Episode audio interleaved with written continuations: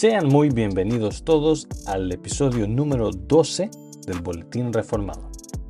El día de hoy vamos a leer la pregunta y respuesta número 7 del Catecismo Menor de Westminster.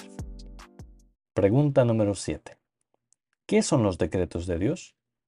Respuesta. Los decretos de Dios son su propósito eterno, según el consejo de su propia voluntad, en virtud del cual ha preordenado para su propia gloria todo lo que sucede. Citas bíblicas. Salmo 33, 11. El consejo de Jehová permanecerá para siempre, los pensamientos de su corazón por todas las generaciones. Hechos 2.23. A éste, entregado por el determinado consejo y anticipado conocimiento de Dios, prendisteis y matasteis por manos de inicuos, crucificándole. Romanos 9, 22 al 23.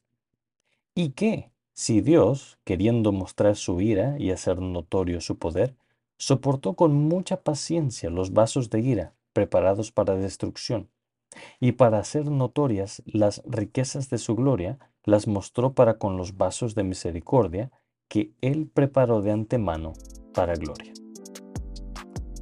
Muchísimas gracias por acompañarnos en el Boletín Reformado. Asegúrate de acompañarnos la semana entrante cuando leamos la pregunta y respuesta número 8 del Catecismo Menor de Westminster. Hasta luego.